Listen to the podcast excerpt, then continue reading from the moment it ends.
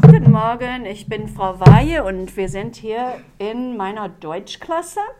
Und am Samstag kam also endlich unser Duolingo-Paket an.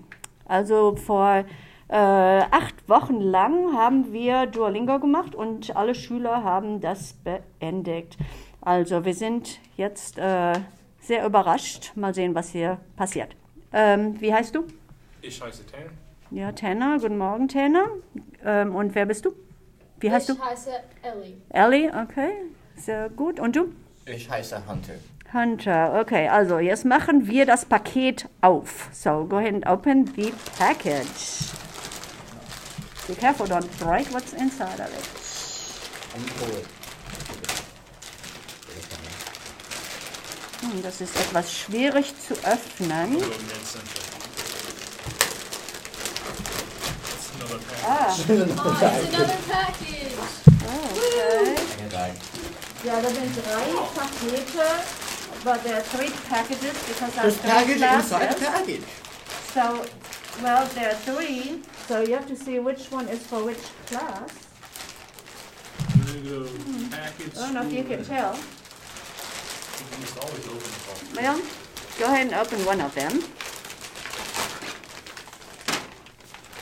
And I'll leave the other ones alone so they can open. I've already their- opened it. Yeah, leave this one. I've already opened this one. Okay. The package.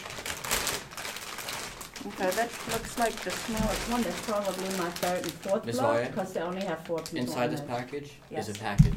Yeah, And we should open this package. we should have opened a bigger one. Yeah. Or yeah, we leave should that one switch. alone. We Just should switch. yeah. This one? We'll figure out which one's the biggest one. Cause you're the biggest crowd. This feels big. It's kind of hard to tell. I think it's this one.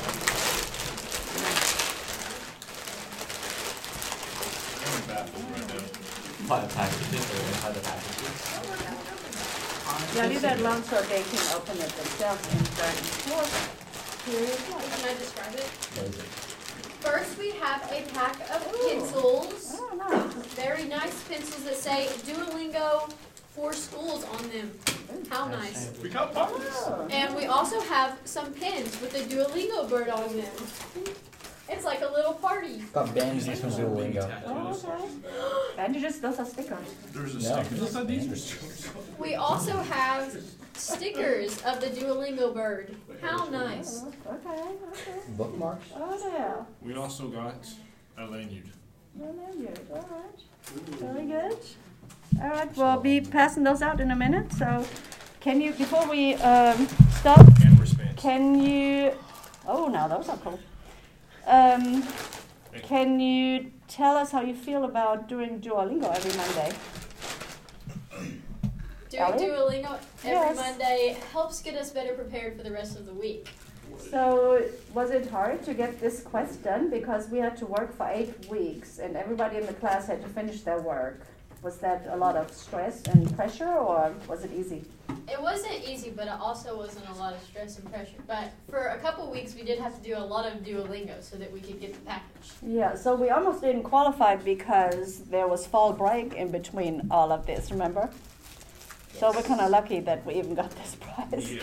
But we do appreciate it, Duolingo people. So, yeah, thank you. Vielen Dank. Feeling dog. Feeling on. Feeling donk.